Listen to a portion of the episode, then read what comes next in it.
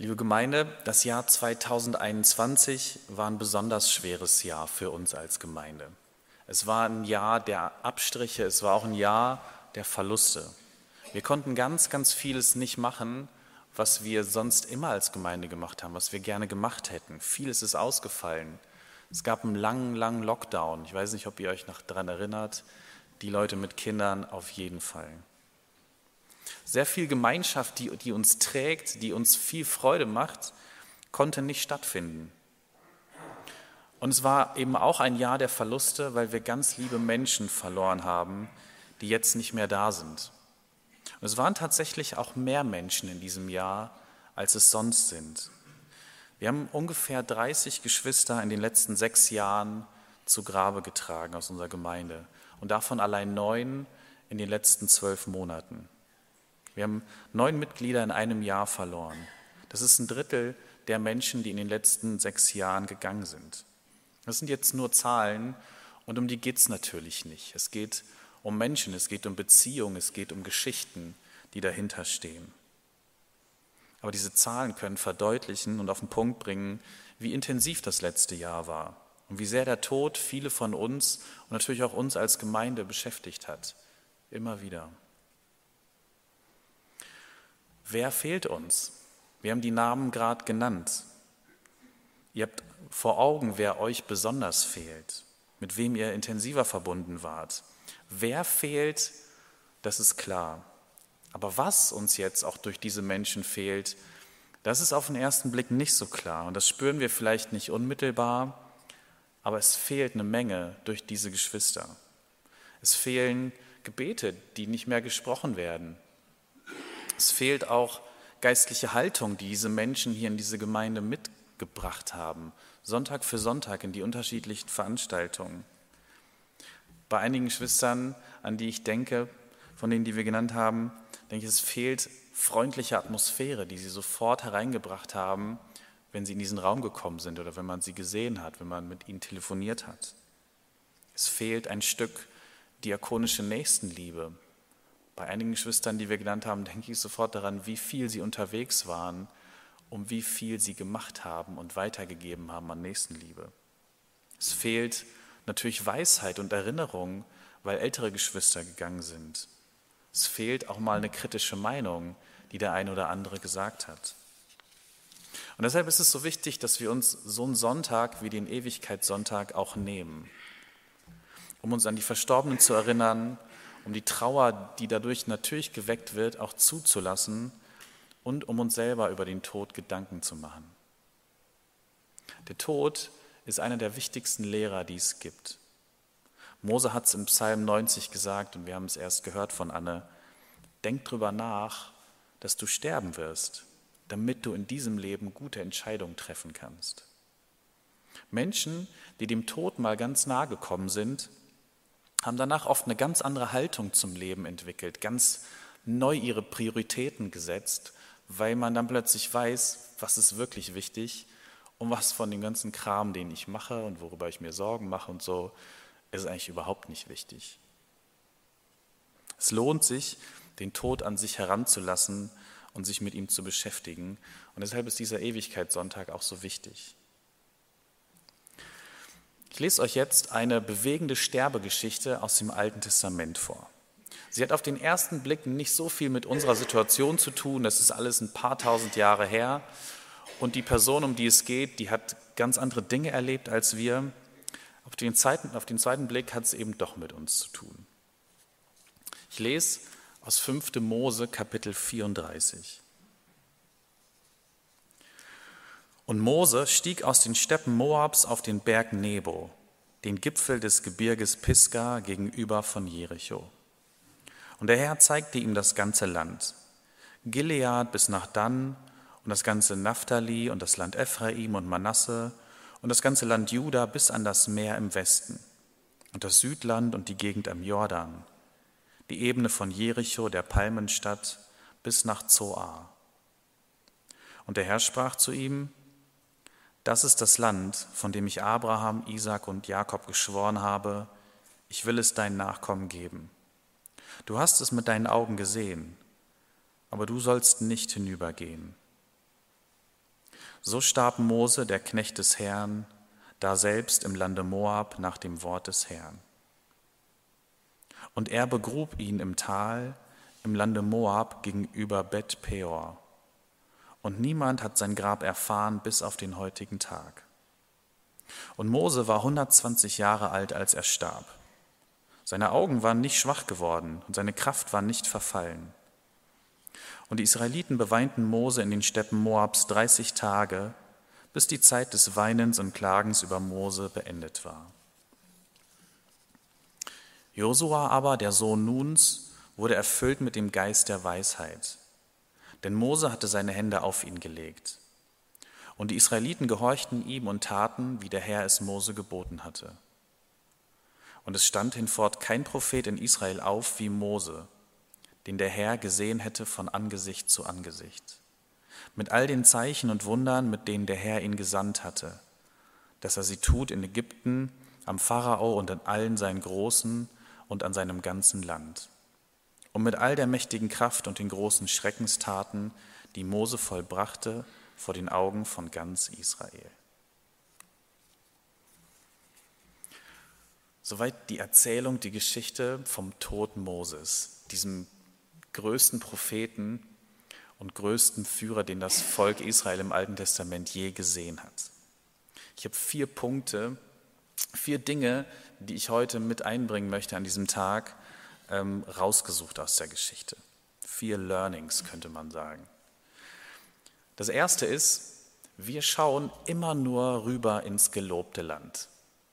Wir können in das, was uns versprochen ist in der Ewigkeit, immer nur einen Blick werfen. Die fünf Bücher Mose haben so eine Art Klammer. Die fünf Bücher Mose beginnen ja mit dem Paradies und damit, dass die Menschen aus dem Paradies vertrieben werden. Und die fünf Bücher Mose enden damit, dass Mose nicht ins gelobte Land hinein darf. Am Anfang geht es raus aus dem Paradies und am Ende geht es nicht rein ins gelobte Land. Man kann aus zwei Perspektiven die Wirklichkeit unseres Lebens beschreiben. Vom Anfang her gedacht kann man sagen, wir leben alle jenseits von Eden. Das, was wir erleben, ist nicht das Paradies. Das merkt man ziemlich schnell, wenn man so ein paar Jahre hier auf der Erde verbringt. Man kann es aber auch vom Ende her beschreiben und sagen, das ganze Leben lang suchen wir das gelobte Land, suchen, was gut ist, suchen, wer Gott ist, aber wir kommen nie ganz hin. Wenn es gut geht, dann können wir wie Mose einen Blick ins gelobte Land werfen, dann kriegen wir so eine Ahnung davon, was Gott uns verheißt, was Gott mit Leben eigentlich meint. Aber es bleibt uns in seiner ganzen Fülle verschlossen. Wir brauchen uns keine Illusionen zu machen. Hier gibt es das gelobte Land noch nicht. Es gibt nur den Weg dahin. Das ist die Realität unseres Lebens. Wir können Gott nur suchen. Das ist die größte Aufgabe, die wir haben. Es ist auch das größte Abenteuer, das man, glaube ich, in diesem Leben erleben kann, dass man sich auf die Suche nach Gott begibt. Es ist eine Würde, die uns gegeben ist. Ist aber auch eine Last, die wir tragen. Dass wir das ganze Leben lang auf der Suche nach Gott sind und ihn nie endgültig finden. Wir kommen im gelobten Land nicht an, nicht in diesem Leben. Das muss für Mose extrem hart gewesen sein. Mose hat viel, viel Stress durchgestanden, um das Volk Israel an den Punkt, wo die jetzt endlich waren, hinzubringen. Er hat 40 Jahre lang dieses Ziel verfolgt, endlich im gelobten Land anzukommen. Er hat viele Kreise in der Wüste gedreht. Und plötzlich bleibt diese Tür für ihn zu. Es muss auch für das Volk Israel hart gewesen sein. Die wurden 40 Jahre lang angeführt von Mose. Da waren 40-jährige gestandene Männer und Frauen, die haben nie irgendjemand anders als ihren Leiter erlebt als Mose. Und plötzlich ist Mose nicht mehr da und führt sie nicht mehr weiter. Die konnten sich vermutlich gar nicht vorstellen, wie soll es ohne Mose eigentlich weitergehen? Wer soll denn diesen Mann ersetzen? Aber genau hier bringt uns der Tod eine ganz wichtige Lektion des Lebens bei. Vielleicht eine der wichtigsten, die es überhaupt gibt. Und zwar loslassen. Mose ist nicht der, der das Volk ins gelobte Land führt. Es ist Gott. Mose ist auch nicht der, der, das, der die ganze Zeit das Volk Israel sicher durch die Wüste geführt hat. Es war Gott. Du und ich, wir sind alle nicht diejenigen, die die Lösung gefunden haben. Wir sind nicht die, die anderen sagen können, wo es lang geht, wie sie ankommen. Es ist Gott. Ich bin zwar Pastor dieser Gemeinde, aber auch nur ein sehr fehlbarer Mensch.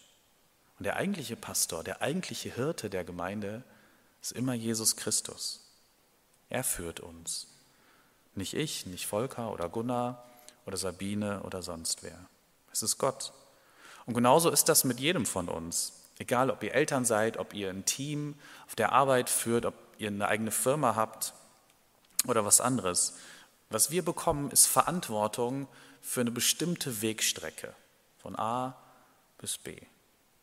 Und die sollen wir auch wahrnehmen.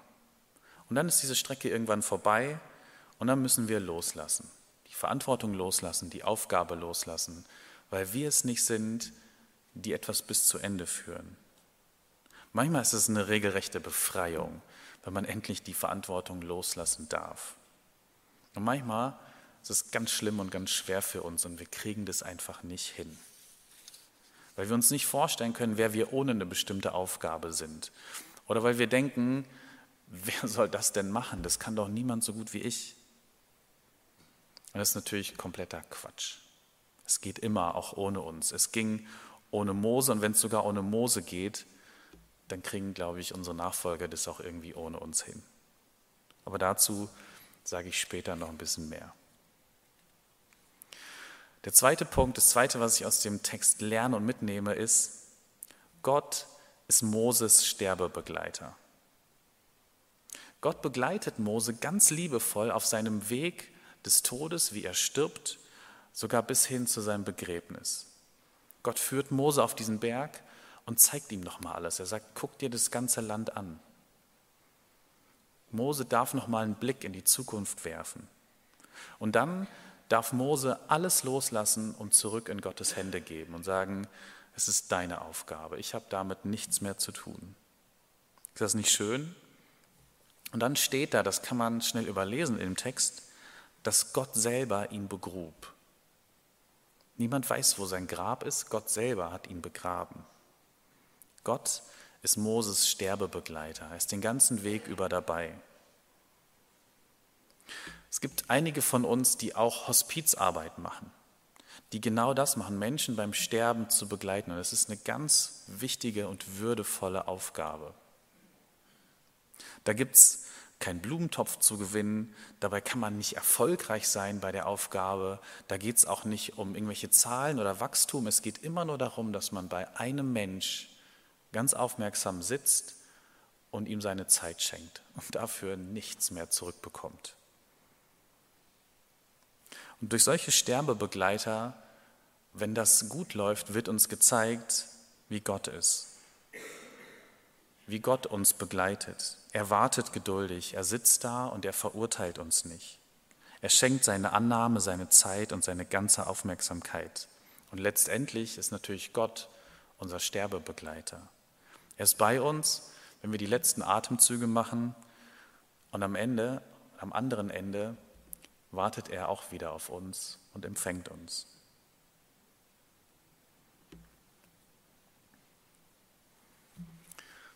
Der dritte Punkt, den ich aus dem Text mitnehme, ist, dass Trauer Zeit braucht. Wenn jemand stirbt und nicht völlig allein und einsam war, dann bleibt immer auch irgendjemand zurück. Bei Mose waren es unglaublich viele Leute. Das war Familie, das waren enge Vertraute, das war das ganze Volk Israel. Sie bleiben zurück und sie trauern. Wir haben auch im letzten Jahr viele Geschwister verabschiedet. Sie sind jetzt bei Gott und sind erlöst. Aber wir als Freunde, als Familie, als Gemeinde, wir sind da geblieben. Und es tut weh und es braucht Trauer und Trauer braucht Zeit. Ganz oft fühlt es sich zu früh an, dass jemand gegangen ist. Es ist völlig egal, wie alt jemand ist, es fühlt sich zu früh an. Selbst wenn jemand schon alt war und unser Kopf uns sagt, das ist völlig okay, mit 80, mit 90 zu sterben, für das Herz kann es trotzdem zu früh sein, weil man seine Eltern verliert oder einen Partner verliert und das nicht möchte. Hier im Text wird das so beschrieben. Moses Augen waren noch nicht schwach geworden und seine Kraft war noch nicht verfallen. Mose war in Anführungsstrichen noch nicht alt. Klar, er war 120 und man kann sagen, mit 120 ist echt gut. Ähm, aber anscheinend war Mose noch gar nicht so alt. Der hätte noch gekonnt, der hat noch gut gesehen, sein Kopf war noch klar. Aber seine Zeit war gekommen. Uns geht das mit den Lieben ähnlich. Wir hätten sie gerne noch länger bei uns gehabt. Und deshalb braucht es Trauer, weil der Tod hart ist und weil der Tod immer ein Verlust ist. Ein Mensch ist von jetzt auf gleich nicht mehr Teil unseres Lebens. Und deshalb ermutige ich euch, nehmt euch Zeit für die Trauer. Man kann Trauer nicht einfach wegschieben. Man kann es vielleicht eine Zeit lang ignorieren, aber an irgendeiner Stelle, an irgendeinem Zeitpunkt des Lebens kommt sie eben doch wieder raus, in irgendeiner Form. Das Volk Israel hat sich ganz bewusst, als Mose gestorben ist, 30 Tage lang Zeit genommen, um zu trauern. Die haben nichts anderes gemacht, als genau diesen Prozess zuzulassen, zu weinen, Lieder zu singen, sich zu erinnern, zu erzählen, was Mose ihm bedeutet hat und zu trauern. Ich glaube, das machen einzelne Menschen von uns natürlich. Wenn ihr einen Partner verloren habt im letzten Jahr, ähm, ein Kind, vielleicht eure Eltern, dann ist man erstmal traurig. Die Frage ist jetzt, können wir als Gemeinde auch traurig sein? Kriegen wir das hin? In diesem Jahr, in dem wir besonders viele Verluste erlitten haben. Wie könnte das gehen, dass wir als Gemeinde uns Zeit für die Trauer nehmen? Wir sind hier. Also allein dieser Gottesdienst zeigt, wir nehmen uns genau dafür Zeit. Wir können es aber auch gleich beim Kaffee oder heute zu Hause Zeit nehmen. Sprecht über die Menschen, über die, die im letzten Jahr verstorben sind. Erinnert euch, erzählt euch Geschichten, erzählt, was sie für euch bedeutet haben. Sprecht auch gerne mit den Angehörigen. Ich glaube, es ist in den meisten Fällen völlig in Ordnung, sie auf ihren Verlust und auf ihre Trauer anzusprechen. Manchmal hat man da so eine Scheu und denkt, ich will einer Person nicht zu nahe treten und vielleicht ist es manchmal auch in Ordnung und wichtig. Aber ich glaube, ganz oft hilft es, beiden zusammen über diese Trauer zu sprechen und genau diesen Verlust zu verarbeiten, wenn man das Thema nicht umgeht, ähm, als dürfte man da nicht drüber sprechen. Hier in diesem Haus lächeln wir normalerweise immer, wenn uns jemand begrüßt und sagen, hey, wie geht's dir? Mir geht's gut, ähm, kann nicht klagen. Aber es ist auch erlaubt zu weinen. Ich weiß, dass es schwer ist und dass oft so eine große Gemeinschaft nicht der richtige Rahmen ist, um hier zu weinen. Ähm, aber wäre es nicht schön, wenn wir eine Gemeinschaft sind, in der man beides kann, lachen und weinen und in der man an bestimmten Stellen auch eine ganz ehrliche Antwort kriegt.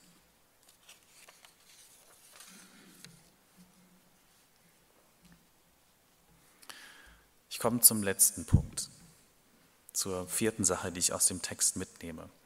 Und der lautet, der Geist Gottes wird weitergegeben. Der Tod stellt viele Fragen an uns. Unter anderem die Frage, wie geht es eigentlich nach, danach weiter, wenn jemand stirbt? Wie geht es weiter, wenn ich nicht mehr da bin? Wird das, was wir als ältere Generation gemacht haben, eigentlich in der nächsten Generation gut weitergeführt oder nicht? Geht alles kaputt, wenn wir weg sind? Die Antwort ist ganz einfach, mit uns hört nicht alles auf. In dem Bibeltext wird es so erzählt. Josua aber, der Sohn Nuns, wurde erfüllt mit dem Geist der Weisheit, denn Mose hatte seine Hände auf ihn gelegt. Und die Israeliten gehorchten ihm und taten, wie der Herr es Mose geboten hatte. Das heißt, es hängt nicht von uns ab. Wir dürfen gehen und wir dürfen loslassen, weil alles in Gottes Hand ist. Die Zukunft hängt immer an Gott und nicht an uns. Das ist eine totale Entlastung. Du bist nicht verantwortlich für das, was nach deinem Tod passiert oder dafür, was passiert, wenn du einen Posten weitergibst an die nächste Person. Das kann uns helfen, der nächsten Generation zu vertrauen. Man kann ja mit ganz viel Angst und Missgunst reagieren, wenn man auf die nächste Generation schaut. Man kann sagen, die kriegen das eh nicht hin, die sind doch von ihren Smartphones und Tablets schon längst verdorben, die haben wichtige Sachen nicht gelernt, die wir damals noch gelernt haben und so weiter und so weiter. Und ja, die nächste Generation ist anders als unsere oder als die ältere. Und die haben einiges nicht gelernt, was nach dem Krieg gelernt wurde oder in den 70ern, 80ern, 90ern. Dafür haben die Dinge gelernt, die die Älteren nie gelernt haben, ganz neue Fähigkeiten entwickelt. Und vor allem, es ist der Geist Gottes, der weitergegeben wird und der sicherstellt, dass die Geschichte weitergeht. Der Heilige Geist ist der, der in der Geschichte handelt. Und darauf können wir vertrauen. Der nächsten Generation nicht zu vertrauen heißt, Gott nicht zu vertrauen. Das ist vielleicht ein harter Satz und man denkt sich, kann man das so sagen? Ich glaube schon. Ich mache das einfach. Es ist nämlich, wenn wir sagen, ich vertraue der nächsten Generation nicht, es ist nicht nur eine Aussage über die, die nach uns kommen, sondern es ist immer auch eine Aussage über uns selber. War es denn unsere Leistung, was wir bisher erreicht haben? Waren wir die Typen, die irgendwas Besonderes geschafft haben? Falls ja, falls wir das denken, dann steckt da auch nicht besonders viel Glaube und Gottvertrauen drin, dafür aber eine Menge Ego. Das, was bei uns gut lief, ist doch auch Geschenk. Das war Gottes Geist. Und es wird bei der nächsten Generation auch so sein. Es wird weitergehen gehen und deshalb dürfen wir loslassen. Und deswegen ist meine Einladung heute, vertraut Gott. Vertraut Gott in allen Prozessen des Lebens, in denen wir gerade stecken. Ob wir gerade Verantwortung haben, die wir wahrnehmen, ob wir gerade eine Aufgabe loslassen und an jemand anderes weitergeben oder ob wir wirklich alt sind und uns aufs Sterben vorbereiten, dann können wir uns auch im Sterben ganz Gott anvertrauen, weil Gott mit dabei ist. Vertraut Gott, der durchs Leben mit uns geht, der uns im Sterben begleitet und dem wir im Sterben dann auch gegenüberstehen. Wir singen ein Lied, das genauso heißt, bis ich dir gegenüberstehe, das uns, äh, glaube ich, auch dabei helfen kann, uns an unser Sterben zu erinnern, dass wir irgendwann Gott gegenüberstehen und dass die, die wir in diesem Jahr verloren haben, jetzt bei Gott sind. Amen.